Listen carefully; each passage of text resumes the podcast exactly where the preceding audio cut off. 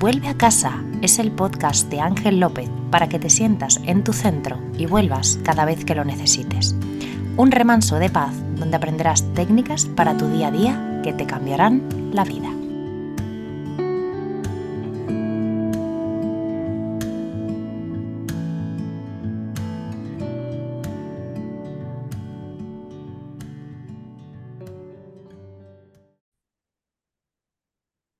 Bienvenido, bienvenida a este capítulo 13. Y no quiero empezar sin antes darte las gracias. Darte las gracias porque haces posible a través de tus comentarios, a través de recomendarlo a más gente, que, mm, que me llene de, de placer, de, de felicidad, estar compartiendo mis conocimientos con, contigo y que eso te esté permitiendo y ayudando a volver a casa. Como otros hicieron conmigo, como mis maestros hicieron conmigo, no hay nada más bonito que poder darte en esa parte de conocimiento, dar toda esa sabiduría, y digo sabiduría porque es una mezcla de conocimiento con práctica, todo lo que os cuento, primero lo practico, primero lo vivo, antes de poder enseñarlo. No, no solamente aprendo de grandes maestros, sino que el primero en aplicar todo esto es en mi persona para poder desde ahí ayudarte porque sé que funciona. Decirte que este podcast número 13 lo grabo después de haber pasado una noche con 38.6 grados de temperatura. Vamos a ver cómo sale. Yo no quiero que dejéis de recibir mi podcast porque sé que muchos de vosotros lo esperáis. Y además es que vengo a tratar de dos heridas que también son muy importantes. La herida de la humillación y la herida de la traición. Esto va en continuación de lo hablado en, tanto en el capítulo 11 como en el capítulo 12. Si no has escuchado, te recomiendo que los escuches. Y, primero, darte las gracias. Primero, darte las gracias por saber que estás ahí.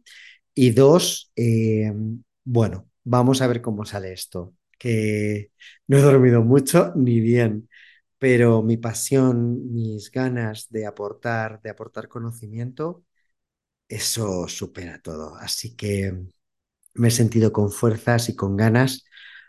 Hoy lo hablaba con Elsa, que es la persona que me ayuda con todo el tema del podcast, y me dice, a ver, lo primero es tu salud, vamos a ver, digo, mira, yo creo que me siento con capacidad de hablar de estos dos temas, porque además son dos heridas que, mm, que surgen, eh, surgen en la infancia, ahí está el origen, luego se refuerzan durante el resto de nuestra vida y la vamos reforzando y que tienen dos máscaras que son, son a veces traicioneras y complicadas. Y me gustaría que cuanto antes tuvieses esa, tuviese esa información, pudieses trabajar en ello y pudieses traspasar y quitarte esas máscaras que te alejan mucho de tu casa, de ti mismo, de quien tú eres. Voy a empezar por el de humillación porque me es más fácil porque el de traición, esa es, la herida emocional más fuerte que he tenido, ¿no? Y, que mm, a través de estas técnicas de las que te hablo, los he podido, lo he podido superar, pero que está muy anclada en mí, que es el de la traición. Pero voy a empezar por el de, por el de la humillación. Y surge en ese momento en el que cuando eres niño o niña, en, cuando eres pequeño, pues sientes que alguno de tus padres se avergüenza de, se avergüenza de ti básicamente te dice, ay, mírala, es que de verdad, qué desastre es vistiendo, ay, no le hagáis caso, de verdad, qué horror, no la miréis. O, por ejemplo, mm, ay, es que, de verdad, ¿por qué me dejas siempre en ridículo? ¿Por qué te portas mal y me dejas en ridículo de tan, delante de la gente?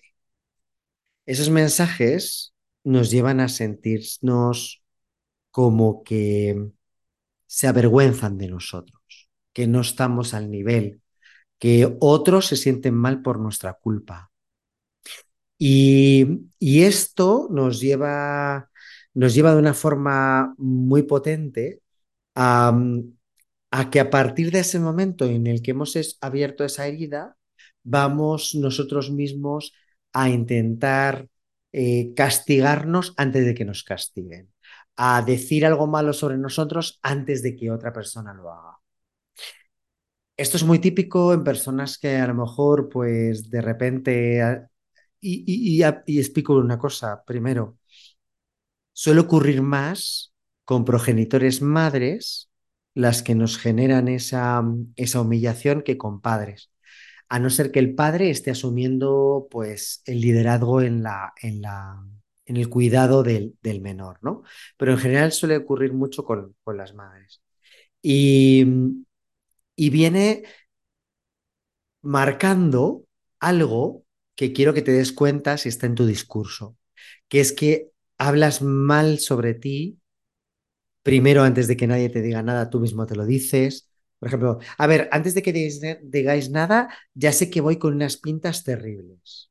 Y a lo mejor la gente te dice, pues no te pensaba decir absolutamente nada con respecto a eso, yo te veo bien. Em, ay, bueno, ya sé que estoy más gorda que antes, pero bueno, no me digas nada. Mm, bueno, no me había fijado, la verdad es que si estás más o menos eh, delgado o gordo, no, no me había fijado en eso nos vamos a dar cuenta de que tenemos un diálogo que hasta nos hacemos bromas sobre nuestras propias vulnerabilidades. Y, es un poco como protección. Recordad que cuando producimos una herida emocional, esa herida emocional que puede generar un trauma eh, por cosas que nos pasaron de pequeño, que abren esa herida, para taparla y poder vivir con ella, ponemos unas máscaras, esas máscaras emocionales que hablaba en el capítulo 12 y en el capítulo 11. Justamente eh, esas máscaras de las, que, de las que te voy a hablar, de las que te voy a hablar hoy, en el caso de la humillación, es el masoquismo. Y, se llama masoquismo porque efectivamente encuentra satisfacción o placer en el sufrimiento. Entonces anticipamos un daño potencial futuro, lo anticipamos generándome yo dolor, que es lo que te decía. Por ejemplo, eh, antes de que me digas que, que me ves con, con, mala cara, pues ya te digo yo que me veo con mala cara, ¿vale? Y así te quito el derecho de humillarme, de que te sientas avergonzada por mí o avergonzado por mí. Suelen ser personas eh, tendentes a estar más bien eh, o con sobrepeso o con espaldas muy anchas, porque cargan mucho peso, cargan mucho peso del pasado y, que lo hacen todo el rato presente a través de esa, de esa máscara de, la, del masoquismo. Por lo tanto, van a ser personas que van a tender a ser anchas y que y que además van a intentar no avergonzarse o que de ellos mismos, pero también van a intentar que sus hijos, sus descendientes o, o incluso su pareja no les avergüence. Por lo tanto, también van a ser unos, unos padres o unas madres con tendencia a intentar que los demás se comporten de una determinada manera, que tengan una determinada apariencia, que se vistan de una determinada forma para que no los avergüencen a ellos o sientan esa vergüenza que pasaron cuando eran pequeños en la humillación.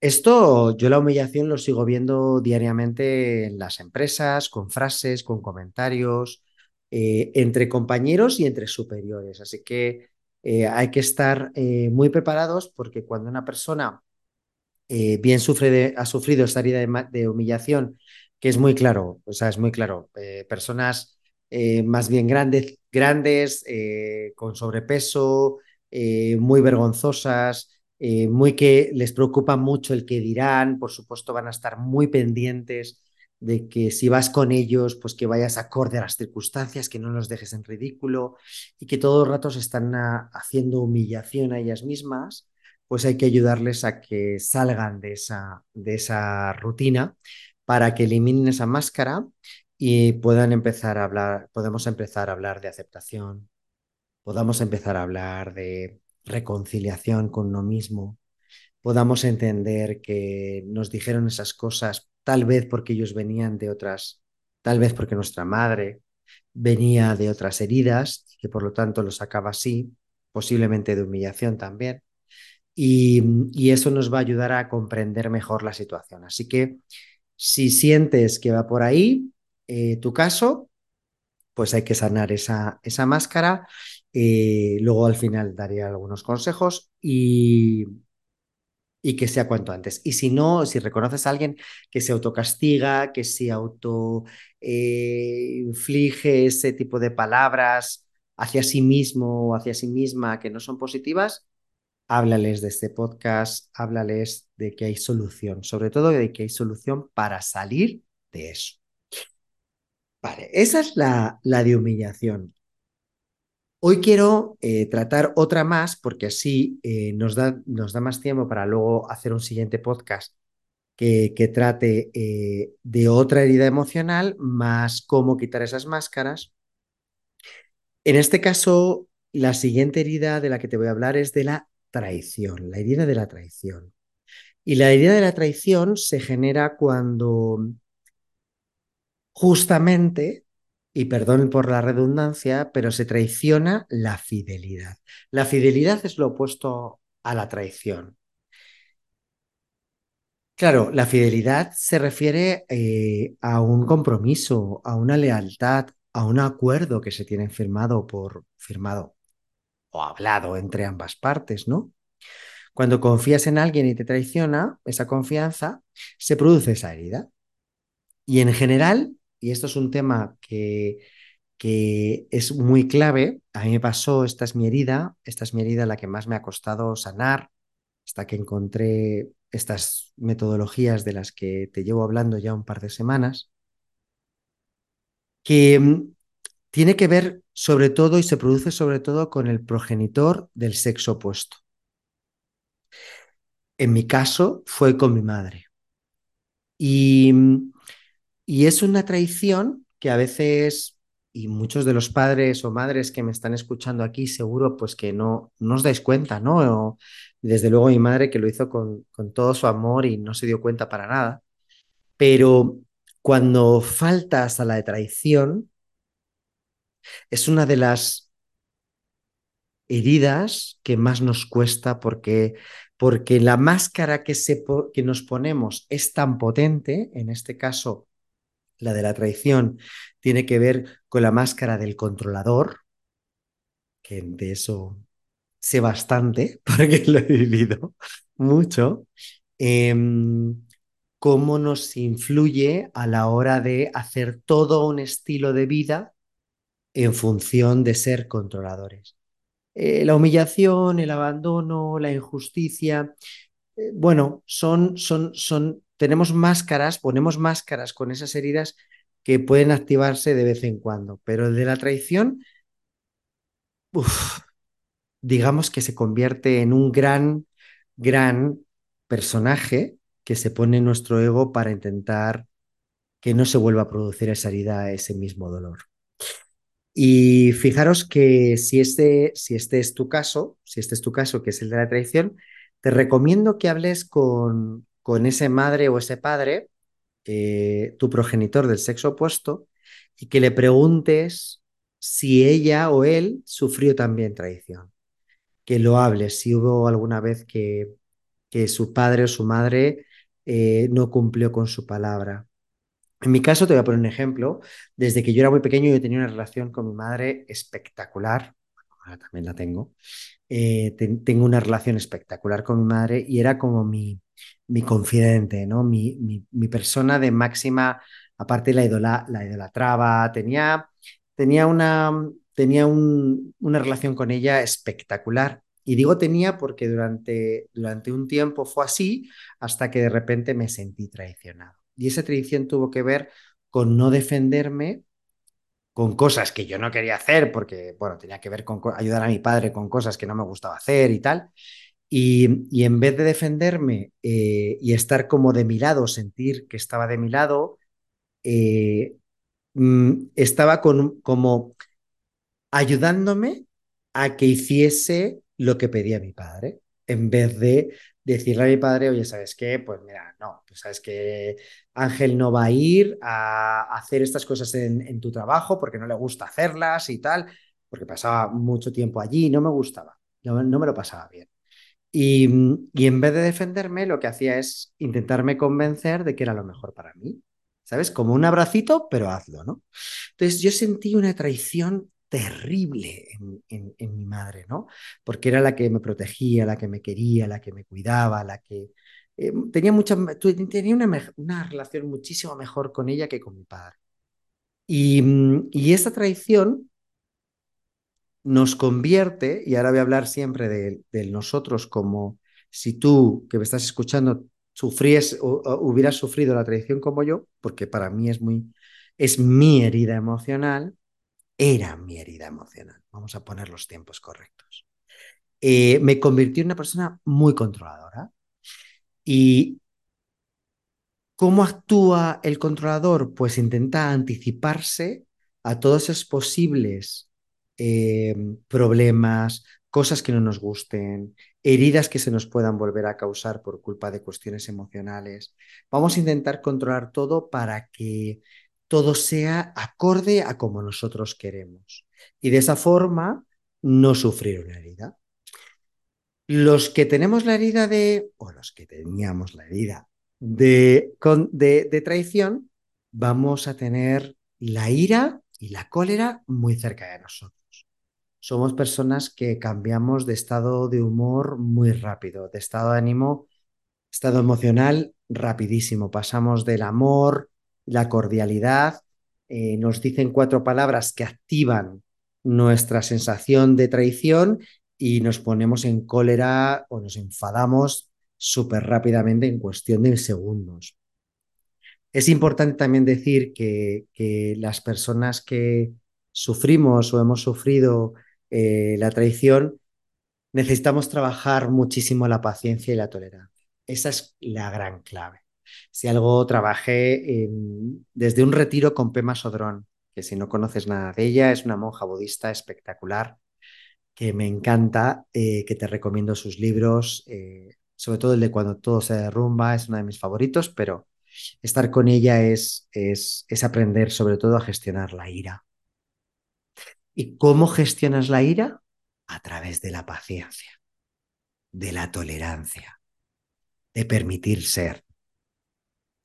Sin tener que adelantarte a un futuro incierto para preverlo y controlarlo para que nada se dispare o que tú no sufras ninguna herida.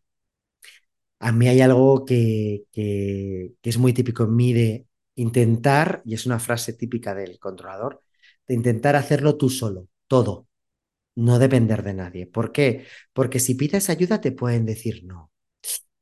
Y la herida que sufrimos cuando decimos no, terrible. Por lo tanto, cuando nos dicen no, más bien, terrible.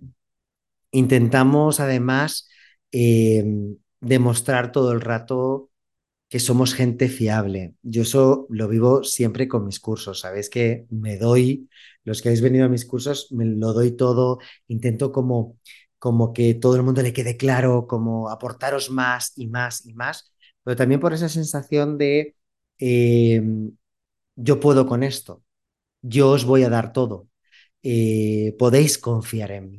Yo creo que esa es la frase, podéis confiar en mí, por mi formación, por mi experiencia, podéis confiar en mí. Ese es como mi gran mi gran trabajo. Hay veces que con Rebeca me dice, vamos a hacer, vamos a hacer tal, y yo es que eh, para que sienta que pueden confiar en mí, necesito todavía hacerme un máster más.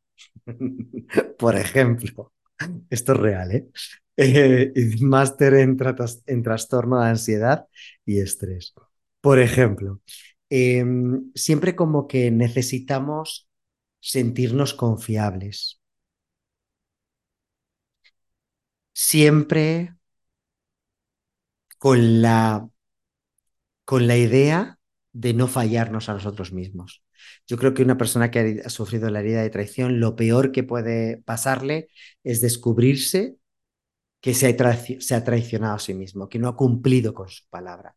Para una persona que tiene la herida de la traición es horrible darte cuenta de que no has cumplido con tu palabra. Para nosotros es primordial eso, ¿no?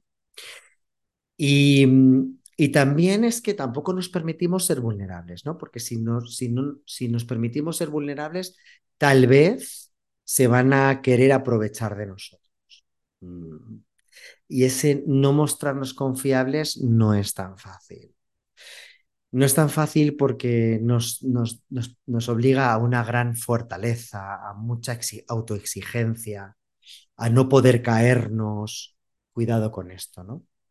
Cuidado con esto. Por eso necesitamos sanar esta herida que creo que se puede convertir muy fácilmente en, en una forma de ser y hay que cambiarlo, hay que modificarlo, hay que sanar, hay que quitarse esta máscara de controlador, aprendiendo a vivir con tolerancia, con amor, con, con permitirnos que las personas nos digan no.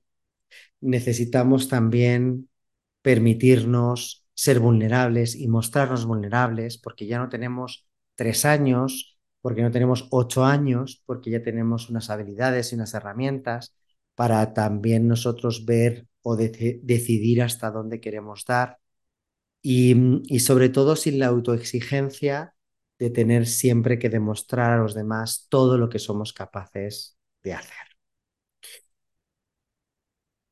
Dicho esto, que no me veo tan mal para haber estado toda la noche con fiebre y medio delirando, deciros que todo esto se puede sanar, decirte que esto se puede sanar, que mm, te recomiendo que si estás a tiempo y quedan entradas, te vengas al 9 de septiembre en Madrid al evento de una formación, taller experiencial, proceso mágico de sanación, vamos a llamarlo de, de como lo quieras llamar, que va a ser ese evento que se llama Sanando el Corazón el 9 de septiembre en Madrid. Que si puedes lo vivas y lo experimentes, que empecemos a quitarnos esas máscaras para poder volver a casa, poder vivir en coherencia emocional, en una coherencia que nos va a permitir ser nosotros mismos y cuando nosotros somos nosotros mismos vamos a poder vivir una vida muchísimo más saludable, física y emocionalmente, pero sobre todo con mayor bienestar y congruencia con nosotros mismos. Eh, en Sanando el Corazón vamos a aplicar diversas técnicas, de las que podemos hablar, Rebeca y yo, son dos, porque hay una que, que queremos que se quede ahí y que esté en el evento y que, y que mm, sobre todo porque no, no, no te lleve a estar eh, imaginándote determinadas cosas y que puede ser que no te, no te lleve a, a, que te emociones como te debes emocionar, como esperamos que te emociones cuando estés en el evento y la vivas, porque va a ser experiencial y muy bonita y mágica.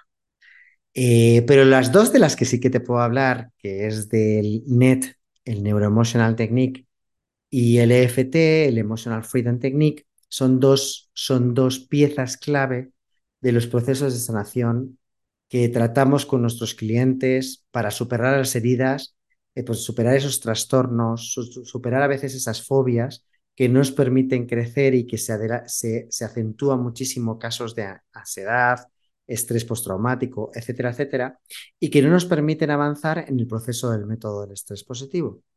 De hecho, de esto nace, como sabes, posiblemente eh, me dedico con Rebeca López a ayudar a la gente a gestionar su estrés de una forma muchísimo más positiva, cambiarlo, de hecho, hacer un, un cambio, un shift eh, de lo negativo a lo positivo y lo que, y lo que hacemos en, en, en, nuestro, en nuestra formación, Rebeca y yo, y en nuestras sesiones individuales uno a uno, es ir, llevando en el proceso de transformación a las personas en su forma de pensar, en su forma de sentir y en su forma de hacer o decir. Y en ese proceso eh, si nos encontramos con una herida, nos impedía que nuestro cliente avanzase en el.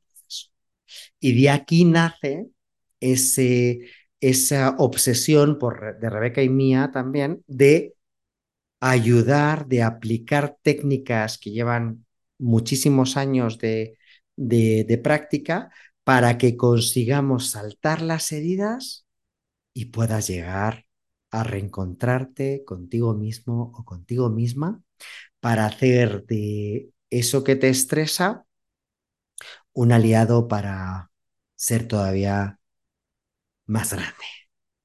Más grande por dentro, más grande como persona, más grande como ser que está compartiendo la vida con otros seres y que cuanto más grandeza de seres tengamos a nuestro alrededor, pues en más grandes personas nos convertiremos los demás. Hasta aquí este capítulo 13. Ha sido un placer volver a estar contigo. Quiero darte las gracias por estar escuchándome. Perdón si he tenido hoy un día un poco flojo. No sé si mi voz se nota, porque he tenido una noche complicada, pero como buen controlador no quería faltar a la cita y quería que tuvieses esta grabación para que la escuchases y sintieses que aunque haya heridas emocionales ahí que te hacen la vida más difícil, hay soluciones. No estás solo, no estás sola. Te mando un fuerte abrazo. Te veo en el siguiente amanecer. Hasta pronto.